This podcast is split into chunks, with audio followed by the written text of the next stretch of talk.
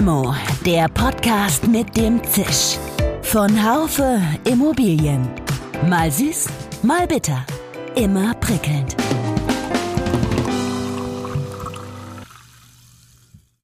Hallo und herzlich willkommen zur neuen Folge von Limo, dem Podcast von Haufe Immobilien. Löst etwa der Trend zur Nachhaltigkeit den Hype um die Digitalisierung ab oder hat beides miteinander zu tun?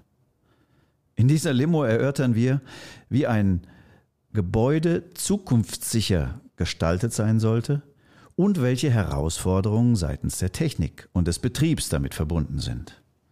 Außerdem geht es um die Frage, was ein smartes Gebäude eigentlich wert ist. Zumal wenn Projektentwickler nicht alle Nutzungen eines Gebäudes in seinem gesamten Lebenszyklus voraussehen können. Um Licht in diese und weitere Themenbereiche zu bringen, die mit der zukünftigen Gebäudeentwicklung zu tun haben, habe ich mich zur heutigen Limo mit Erik Giese verabredet. Erik Giese ist Sales Director bei der Siemens Smart Infrastructure in Deutschland. Bei seinen Aktivitäten im Lande, gerne auf Quartiers- und Campusebene, treibt er speziell solche Projekte voran, die der Geschäftsentwicklung der gesamten Immobilienbranche dienen. Anstelle eines, Achtung, Wortspiel, Ego-Systems ist sein Ansinnen der Aufbau eines nach allen Seiten und auch für zukünftige Anwendungsfälle offenen Ökosystems. Öko statt Ego, könnte man sagen. Sein Netzwerk umfasst deshalb neben den Ingenieuren insbesondere Investoren, Projektentwickler und Asset Manager. Liebe Limo-Fans, lassen Sie sich heute mit auf eine Reise nehmen, die das aktuelle Marktgeschehen in den Erfahrungen und den Vorhaben eines Großunternehmens mit Ingenieurshaltung spiegelt. Future-Proof bedeutet für uns, sagen wir, stabile Technologie, die auch über die Laufzeit von einem Gebäude diese IT-Technologien oder die Innovationszyklen mitmacht, die auf der Software-Ebene dann auf diese Gebäudetechnologien zugreifen. Mein Name ist Jörg Seifert. Ich bin Managing Editor des Fachmagazins Immobilienwirtschaft.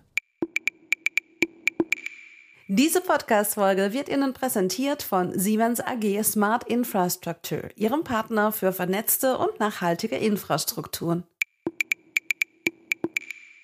Hallo, lieber Herr Giese, nach Karlsruhe. Sind Sie im Homeoffice oder im Siemens-Büro? Hallo, Herr Seifert aus Karlsruhe. Ich bin aktuell bin ich im Homeoffice.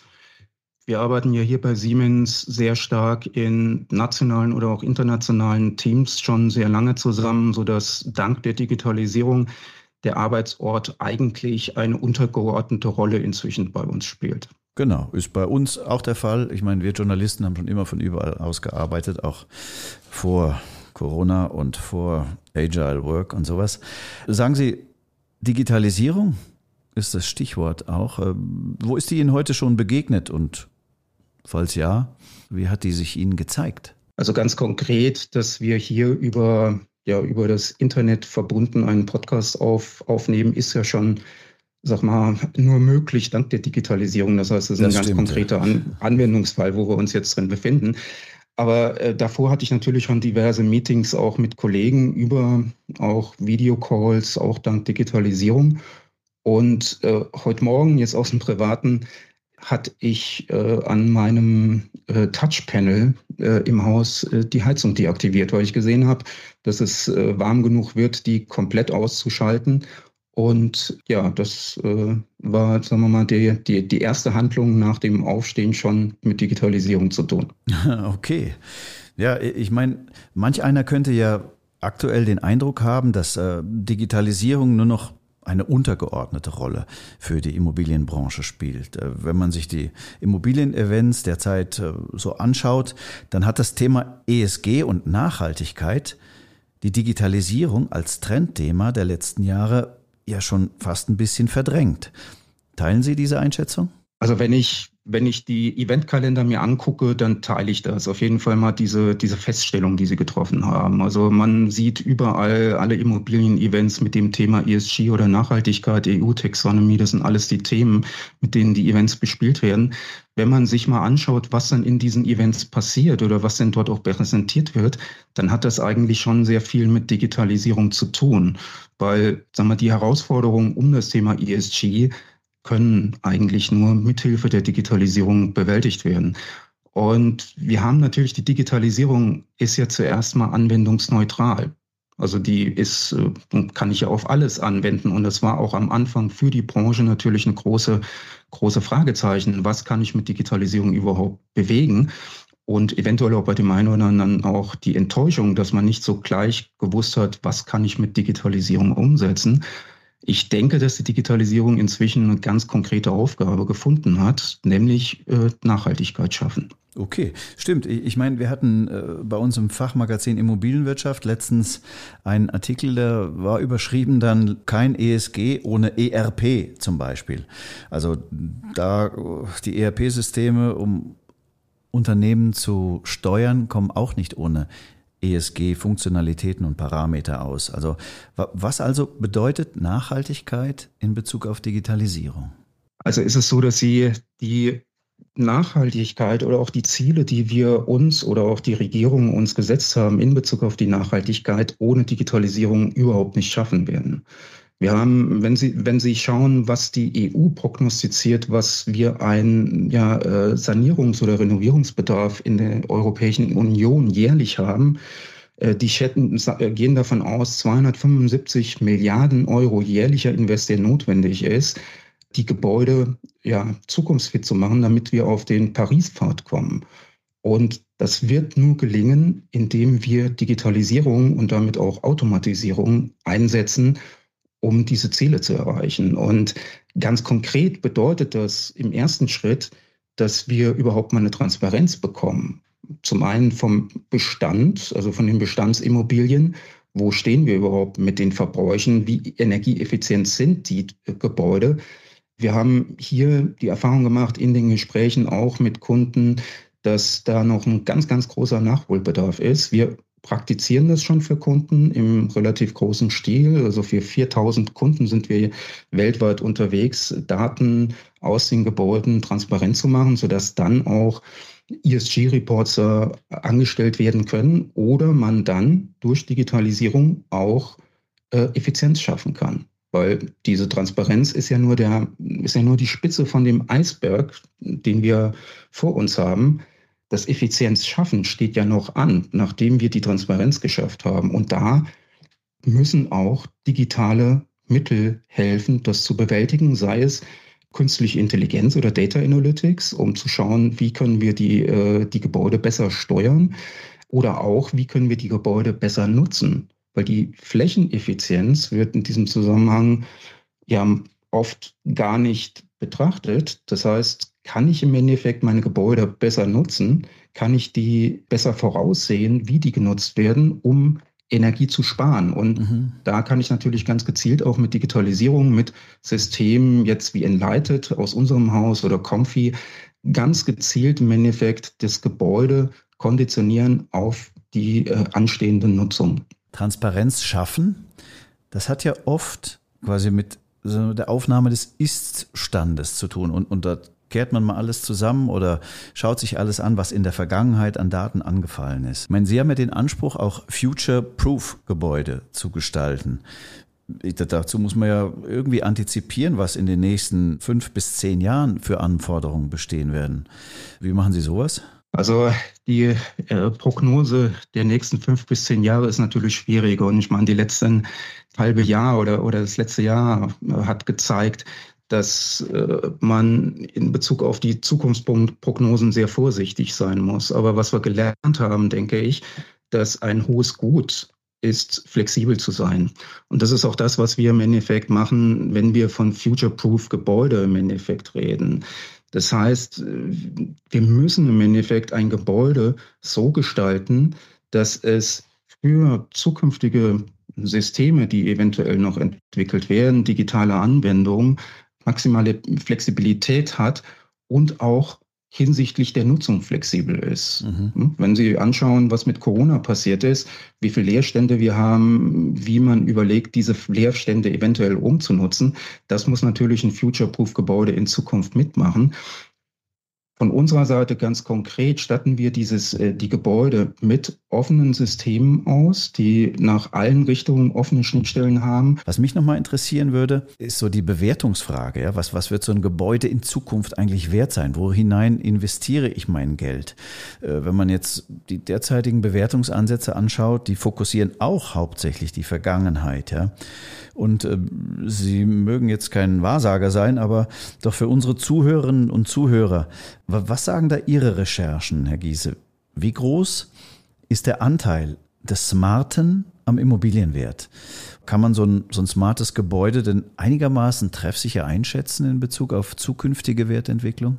Also ist es so, dass natürlich momentan es noch keine offizielle Bewertungsalgorithmus gibt, der diesen smarten Anteil berücksichtigt. Das, das hatten Sie schon richtig erwähnt. Das heißt, wenn Sie heute auf einen Immobilienbewerter zugehen und sagen, bitte bewerte mir diesen smarten Anteil, hat er keine Formel, weil er, wie Sie schon auch erwähnen, äh, rückwärtsgewandt ist und einfach nur die Gebäude der Vergangenheit im Endeffekt daraus ableitet, wie sich der Wert entwickelt hat und in die Zukunft kann niemand schauen, beziehungsweise ist die Immobilienbranche auch nicht gewohnt zu tun. Mhm. Das heißt im Endeffekt, sagen wir, die, die, dass man in die Zukunft investiert und dadurch Werte, Werte schafft und damit im Endeffekt auch Rendite generiert über die Wertsteigerung, das ist sagen wir, in der Immobilienbranche noch nicht so verbreitet. Wir haben in Bezug auf die Bewertung von smarten, ja, smarten Anteil. Und wenn wir smart nennen, bedeutet das für uns gleich nachhaltig. Also smart ist immer, immer in Verbindung mit nachhaltig zu sehen. Und diese Nachhaltigkeit wird ja schon aktuell auf jeden Fall mal die Auswirkungen davon, die Energieeffizienz, in Bewertungssystemen wie Crespi oder auch eCore berücksichtigt. Das sind natürlich noch keine offiziellen Bewertungssysteme, aber wenn Sie heute jemand fragen oder einen Asset Manager fragen, wie er sein Immobilienportfolio dort bewertet, in Bezug auf Attraktivität, noch nicht der Verkehrswert, dann spielt im Endeffekt die Bewertung über Crespi schon eine große Rolle. Okay. Aber ich gebe Ihnen recht, es gibt aktuell noch keinen, ja, es gibt keine Formel dafür. Alle Experten sind sich einig, dass diese Nachhaltigkeit und auch dieser smarte Anteil dass das einen Wert darstellt, aber es kann Ihnen keiner aktuell eine Rechnung aufmachen oder eine Formel nennen, die im Endeffekt dann diesen Wert äh, ausspuckt und sagt, so und so viel Prozent des Gebäudewertes wird dieser smarte Anteil sein. Also es bleibt immer noch ein Rest Glaskugel, höre ich aus Ihrer Antwort. Es bleibt ein Rest Glaskugel, aber auf der anderen Seite muss man ja sehen, in anderen Branchen ist der Blick in die Glaskugel auch verbunden mit, äh, ja, mit Werten. So, und das äh, ist natürlich, gilt es vielleicht auch mal zu überlegen in der Immobilienbranche, ob man diesen Blick in die Glaskugel nicht auch wagt und dort ein bisschen risikofreudiger ist in Bezug auf Investitionen, die in die Zukunft gehen und nicht nur rückwärtsgewandt sind. Mhm. Was ist die große Herausforderung in Bezug auf Digitalisierung, die Ihnen zurzeit am Markt begegnet und wo, ja, wo Siemens auch tätig ist? Es ist jetzt konkreter ist die große Herausforderung, die wir momentan sehen und auch in allen Gesprächen mit Kunden oder mit Marktteilnehmern, äh, was rauskommt, ist es, diese Transparenzschaffung, alleine die Transparenzschaffung, das heißt, die Gebäude so zu konnektieren, beziehungsweise die Daten, das, das Insight von einem Gebäude auf einen Datenlayer zu bekommen, das ist eine immense Aufgabe alleine die Daten zu bekommen, um dann daraus Ableitungen zu treffen. Der ganze Bestand, der ganze Immobilienbestand, den wir da draußen sehen, wenn Sie aus dem Fenster gucken, der ist in der Regel ist er noch nicht in der Art und Weise connected, dass wir auf dem Knopfdruck genau wissen, wie viel verbraucht diese, verbrauchen diese Gebäude und wie kann ich die dann auch optimieren. Und das ist im Endeffekt sagen wir, eine große Herausforderung. Auf der anderen Seite sehen wir auch, dass mit Digitalisierung in der Immobilienbranche, in der Construction-Industrie noch ein ganz anderes Thema auf einmal präsent wird. Und wir sehen es gerade aus den aktuellen Nachrichten, äh, das Thema Cybersecurity. So, und wir haben im Endeffekt, wenn wir jetzt Gebäude mit, mit äh, Softwaresystemen ausstatten, mit IT-Systemen, müssen wir natürlich sicherstellen, dass die auch sicher sind, dass die nicht angegriffen werden können, weil auf jeden Fall für ein Unternehmen ist das eine kritische Infrastruktur, so ein Gebäude. Und da müssen wir natürlich auch schauen, dass die entsprechenden Sicherheitsstandards erfüllt sind. Und da sieht es draußen im Bestand, in den installierten Basis teilweise noch nicht so, so gut aus. Und da ist noch ein immenser Handlungsbedarf. Eine Anforderung zur Erfüllung von der ESG Taxonomie, der EU-Taxonomie für die ESG-Vorschriften ist ja Dekarbonisierung. In der Vergangenheit wurden in der Immobilienwirtschaft ja gute Geschäfte gemacht.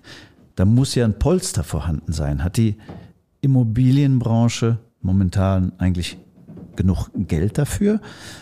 Oder wird es am Geld scheitern? Also die, Ihre Frage bezüglich des Polsters in der Immobilienbranche äh, kann ich so nicht beantworten. Äh, ich denke, da haben Sie kompetente Ansprechpartner auch in den anderen Postcards, die, denen Sie gerne mal diese Frage stellen dürfen. Und bin ich gespannt auf die Antwort. Ich vermute, ich vermute eine Antwort dort, aber ähm, wie gesagt, da bin ich der Falsche, der die verlässlich beantworten kann. Was wir aber momentan sehen, ist natürlich, dass die Dekarbonisierung eine der größten Herausforderungen der ja, letzten Jahre, Jahrzehnte für die Immobilienbranche äh, ist, weil wir im Endeffekt durch diese Auflagen, sagen wir, die ESG-Auflagen, EU-Taxonomy, natürlich allen klar ist, dass sie ein Risiko an Stranded Assets haben. Das ist nicht nur ein Buzzword, sondern das ist wirklich konkret. Mhm. Es wird konkret für die Immobilienbesitzer, dass ihre Immobilien irgendwann am Wert so viel verlieren, dass sie unattraktiv sind in Bezug auf weitere Invests und auch insgesamt den Immobilienwert. Die Immobilienwertentwicklung der Portfolios äh, dort eine ganz große Herausforderung darstellt, wie ich diese Gebäude dekarbonisiere. Am Ende des Tages ist Dekarbonisierung ist äh, effizienter mache in Bezug auf die Energie, äh, Energieverbrauch, auf die Energienutzung. Was brauchen wir denn konkret dafür? Also standardisierte Prozesse in den Gebäuden? Ist es das Bewertungsthema, dass man das schon mal modellhaft mit einschließt? Oder braucht man serielles Bauen, Modularisierung? Das sind ja alles auch äh, Entwicklungen, die zurzeit gerade stattfinden? Was äh, spielt das alles zusammen oder was muss hauptsächlich davon berücksichtigt werden? Also ist es so, dass Sie alle Themen, die Sie angesprochen haben, sind relevant. Wenn wir uns momentan anschauen, was allerdings am wichtigsten ist, und das hatte ich eben schon mal angesprochen, das ist zuerst mal überhaupt eine Transparenz zu bekommen. Eine Transparenz, wo stehen wir überhaupt mit unserem Immobilienbestand in Bezug auf die Energie, Energienutzung, äh, den Energieverbrauch. Und da haben wir schon größte Probleme und müssen Klimmzüge machen oder die Immobilien, äh, Asset Manager überhaupt eine Übersicht zu bekommen. Und das hat natürlich mit Digitalisierung zu tun, weil es dort um Daten geht, die ich dann auch weiterverarbeiten kann. Was aber im Endeffekt auch fehlt, ist natürlich ein, sagen wir, ein, ein, ein Bewertungssystem. Das hatten wir auch eben schon mal, dass momentan der Immobilienwert noch nicht genau taxiert werden kann. Was bringt mir jetzt diese Dekarbonisierung im Immobilienwert? Und damit natürlich dann als Folge auch die Frage, wie kommt jetzt der Invest oder das Budget zustande, um in diese Dekarbonisierung überhaupt zu gehen. Das heißt, wenn ich meinem Investor nicht erklären kann, dass ich hier investiere und einen Return on Invest habe mit einer Laufzeit X, die einem Investor gefällt, fällt es natürlich auch schwer, ein äh, Budget im Endeffekt dafür zu bekommen. Ob das jetzt in, äh, in, in Polster, da liegt das Geld, sei mal dahingestellt, aber es muss im Endeffekt ja bisher das Schema war, ich muss dem Investor äh, klar aufzeigen, wie sein Invest sich äh, entwickelt und dann kann ich auch was investieren. Jetzt ist es so, dass die Immobilienbranche investieren muss, um letztendlich auch teilweise ums Überleben zu kämpfen. Ja. Und das heißt, diese Investitionen fallen nicht in das bisherige Muster der Investitionen, die getätigt wurden für normale Bestand, Bestandshaltung. Da ist es so, dass wir natürlich auch unseren Kunden helfen. Zum einen, dass wir schon mit Data Analytics teilweise im Bestand ohne investive Maßnahmen, also ohne große investive Maßnahmen, nur durch Optimierung von dem, was da läuft, 20 bis 30 Prozent Energie äh, einsparen können Und wir mal, 30 Prozent, das ist so diese Marke, die auch die EU-Taxonomie vorgibt für Renovierung von Gebäude. Da sind wir im Endeffekt momentan sehr stark mit, mit Kunden oder auch mit, mit Investmentgesellschaften unterwegs. Und danach, und Sie sprachen an, diese Standardisierung.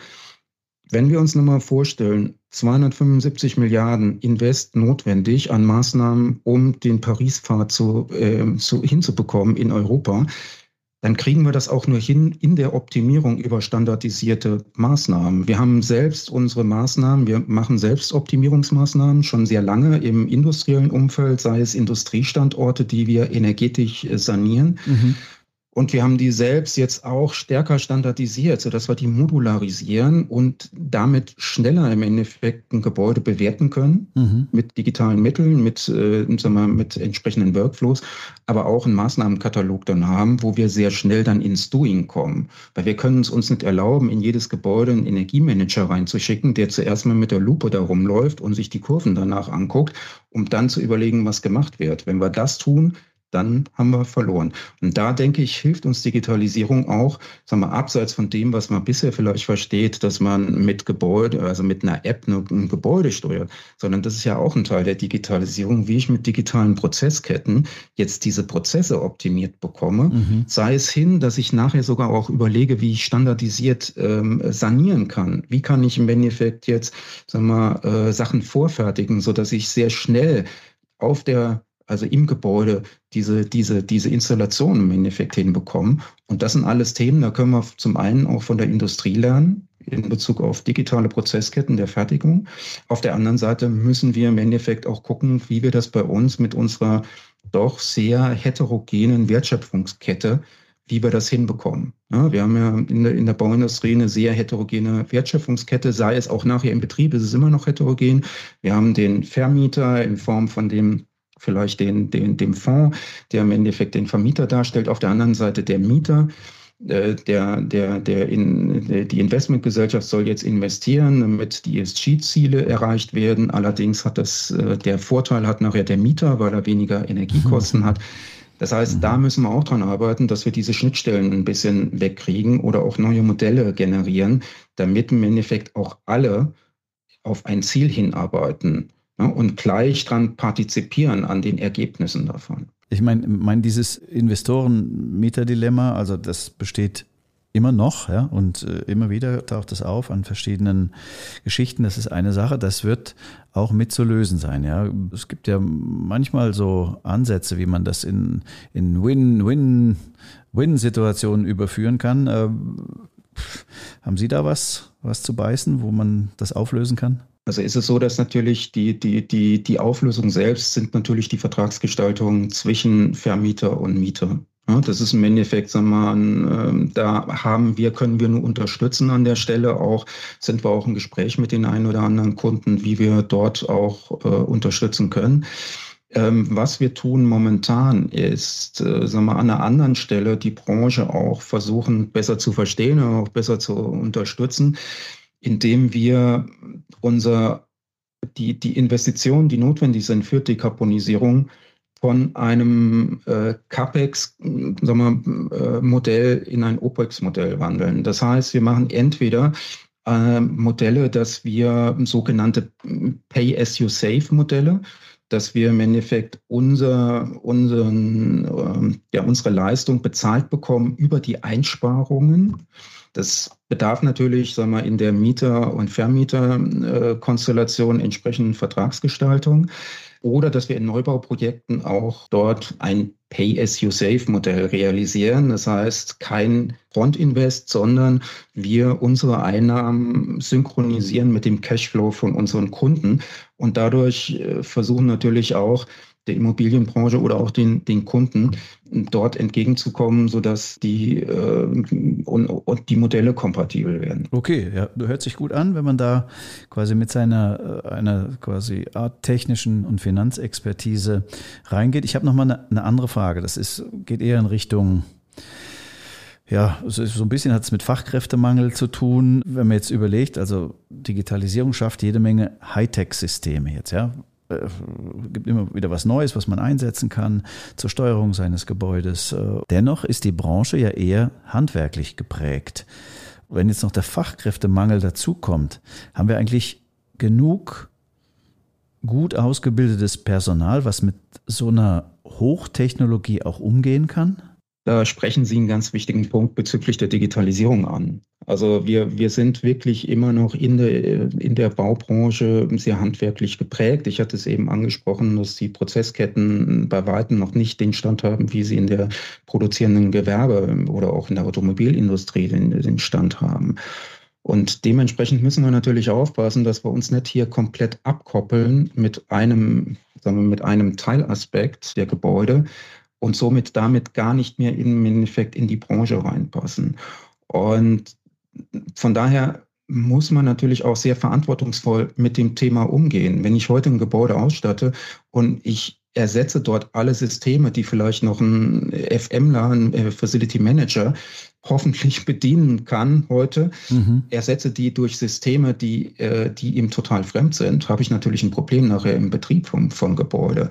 Und von daher sagen die, die, die Antwort, nein, wenn wir in, in dieser Art und Weise digitalisieren, wie das teilweise verstanden wird, also wirklich komplett auf ein IT, auf IT-Technologie setzen, dann haben wir teilweise auch ein, ein, ganz starkes Problem, dass diese, äh, dass unsere Fachkräfte oder auch die Leute, die die Gebäude installieren und betreiben, das nicht mehr leisten können. Und von daher sind wir selbst im Endeffekt auch äh, sehr vorsichtig, welchen sagen wir, neuesten Hype oder welche neuesten Systeme wir dann auch äh, und, sagen wir, der Branche oder auch unseren Kunden im Endeffekt äh, zumuten können, weil die Gebäude 10 bis 20 Jahre hatten wir eben gesagt gehabt, ähm, sollen die mal halten das teilweise nicht aushalten. Also Sie sagen, Sie sind vorsichtig, ja. Wenn man jetzt so guckt, wie Siemens im Markt auch wahrgenommen wird, da hat man oft so den, ja, den Eindruck, dass Sie in Ihrem Vorgehen eher konservativ oder vielleicht sogar zu konservativ äh, vorangehen, ja, weil sie statten ja Gebäude technisch komplett aus, Brandmelder, Sicherheitssysteme, Digitales, was wir jetzt alles besprochen haben. Ist das der Fall oder ist das eher, was Sie sagen, ist es eher eine langfristige Verantwortungsübernahme auch für den Kunden? Also das Letztere. Ist es so, dass wir, also kommen natürlich mehrere Aspekte zusammen. Zum einen die, der Aspekt, dass wir in einer Branche sind, die noch handwerklich geprägt ist, die eventuell auch nicht jede Technologie aushält. Auf der anderen Seite auch müssen diese Technologien von uns selbst ja auch, sagen wir, die nächsten 10 bis 20 Jahre auch maintained werden. Wir brauchen im Endeffekt, wir müssen Ersatzteile sicherstellen dafür. Und wir können hier im Endeffekt nicht Technologien einsetzen in ein Gebäude, was damit auch verbunden ist, was ja auch ein Gebäude Wert darstellt, wie jetzt im Consumer-Bereich, wo ich alle zwei Jahre irgendwie mein Handy äh, die, äh, austausche oder wenn es kaputt ist, auch denke, naja, kaufe ich mir halt ein neues. Das, das können wir im Gebäudebereich, können wir das nicht tun. Und wir sind selbst im Endeffekt, sind, sagen wir, mit, mit äh, Technologien gehen wir schon, sagen wir, auch innovativ um. Wenn wir sehen, da ist wirklich ein Nutzen im Endeffekt für unsere Kunden, dann investieren wir auch im Endeffekt in neue Systeme. Wir haben jetzt äh, über die letzten Jahre zwei ganz interessante digitale Systeme oder Firmen auch gekauft. Zum einen äh, Comfy hatte ich schon genannt für Workplace Management. Äh, auf der anderen Seite auch Enlighted, die ein äh, Indoor-Positioning-System haben, um Gebäude zu auszuwerten in Bezug auf die Nutzungseffizienz. Das heißt, Technologie muss immer einen Impact, im Endeffekt einen nachhaltigen Impact haben. Dann setzen wir drauf. Aber wir tun es nicht nur des Hypes wegen. So, und von daher können Sie uns gerne konservativ nennen an der Stelle. Da können wir auch gut mit leben. Wir haben jetzt 175-jähriges Geburtstag als Siemens. Wir haben Aha. über diese 175 Jahre innovatives Geschäft gemacht, äh, weil, weil wir nicht jedem Hype direkt nachlaufen, sondern die prüfen und sagen so, was ist im Endeffekt, was ist wirklich der Impact und äh, dann im Endeffekt draufsetzen. Und von daher, wie gesagt, Sie können es konservativ nennen, ich nenne es nachhaltig. Okay, ja gut. Äh, das äh, ist ja nun mal gespiegelt so aus der Journalistenbrille, was, was wir so vom Markt auch hören, wie übereinander so geredet wird. Ich meine, das, was Sie jetzt beschrieben haben, ist ja Enlightenment, ist, äh, ist Bestandsaufnahme. Da wird geguckt, was ist im Bestand eigentlich da und wie kann ich damit das Gebäude optimal bewirtschaften. Wenn wir jetzt mal in Richtung Projektentwicklung gehen, ja, dann ist das ja nochmal komplexer, weil oft stehen ja konkrete Mieter und äh, Betreiber äh, noch gar nicht so fest und jeder davon hat seine eigenen Anforderungen an digitale Systeme für den Gebäudebetrieb. Also wie, wie gehen Sie da in der Projektentwicklung voran? Ist da auch, ich meine, am Anfang hatten wir es von äh, Transparenz und Flexibilität und Offenheit. Sind das auch hier die Worte oder gibt es da eine andere Strategie, die Sie fahren? Nein, das ist, ist, letztendlich ist das die gleiche Strategie, dass wir äh, schauen müssen, dass wir ein Gebäude mit dem, also dass ein Projektentwickler ein Gebäude future-proof bekommt. So, und, um natürlich zu bewerten, was dort eventuell mögliche Mieter oder auch Betreiber für Anforderungen haben, bieten wir zum einen auch Consulting Services an, wo wir mit dem Projektentwickler oder auch mit seinen Kunden gemeinsam ein Scoping durchführen, um zu schauen, was braucht denn der Mieter wirklich. Ne? Also äh, manche kommen und sagen, ah, ich brauche eine App für mein Gebäude zu steuern, aber ähm, die App alleine bringt ja noch keinen Mehrwert. Also was soll die genau tun? Was willst du im Endeffekt damit erreichen und wo sind die Mehrwerte für dich? Das erarbeiten wir gemeinsam um dann abzuleiten, was muss ein Gebäudetechnik da können, damit das überhaupt funktioniert in der Zukunft.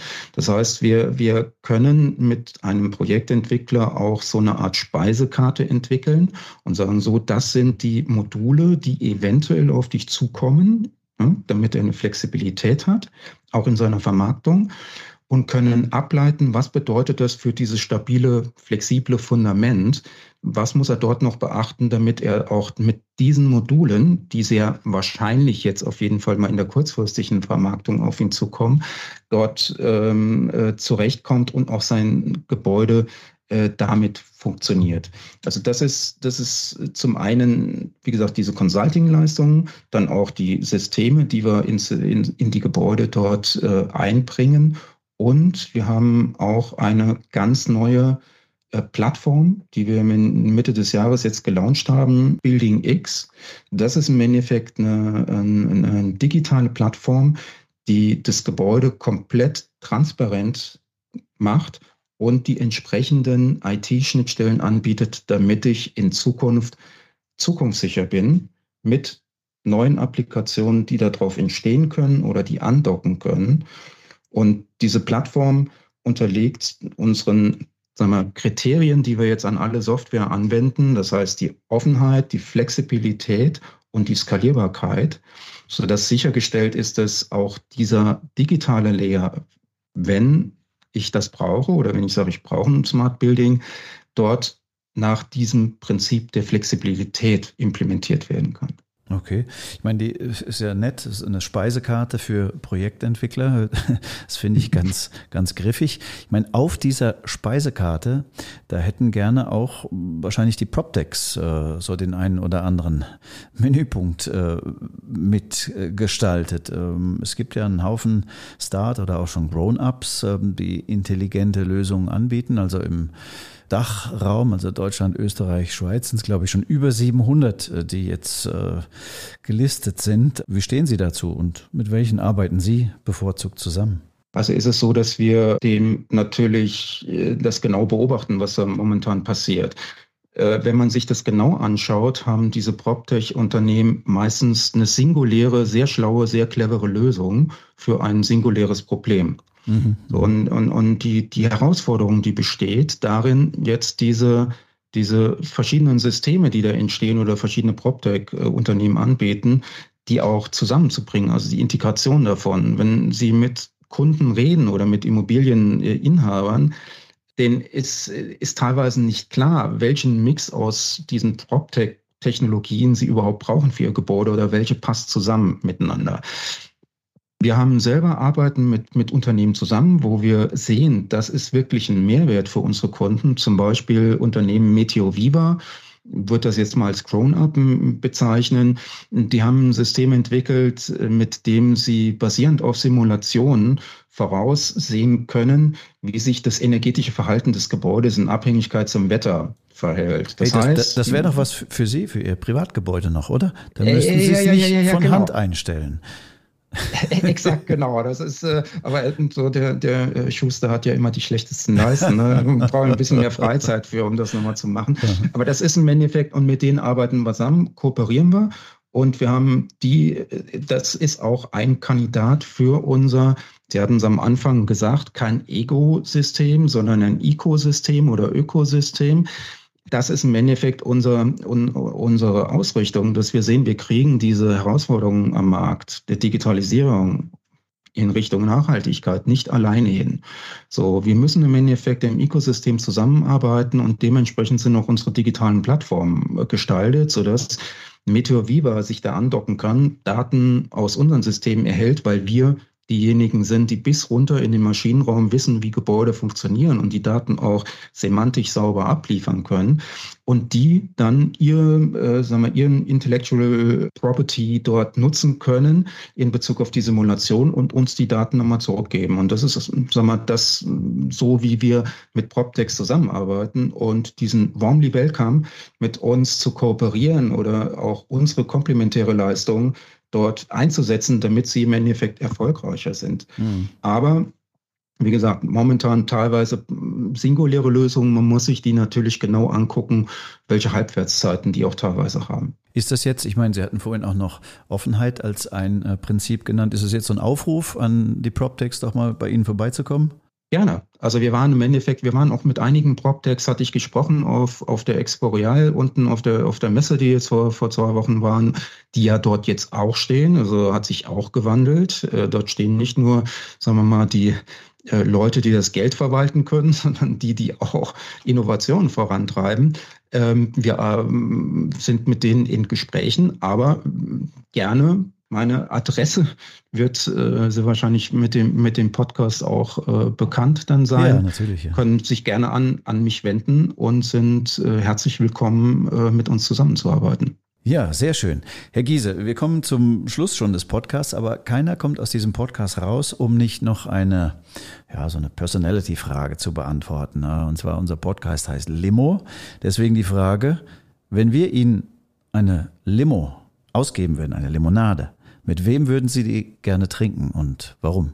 Also ich würde diese Limonade in Anbetracht des Themas, was wir heute besprochen haben, gerne mit Elon Musk trinken. Ach, aha, okay.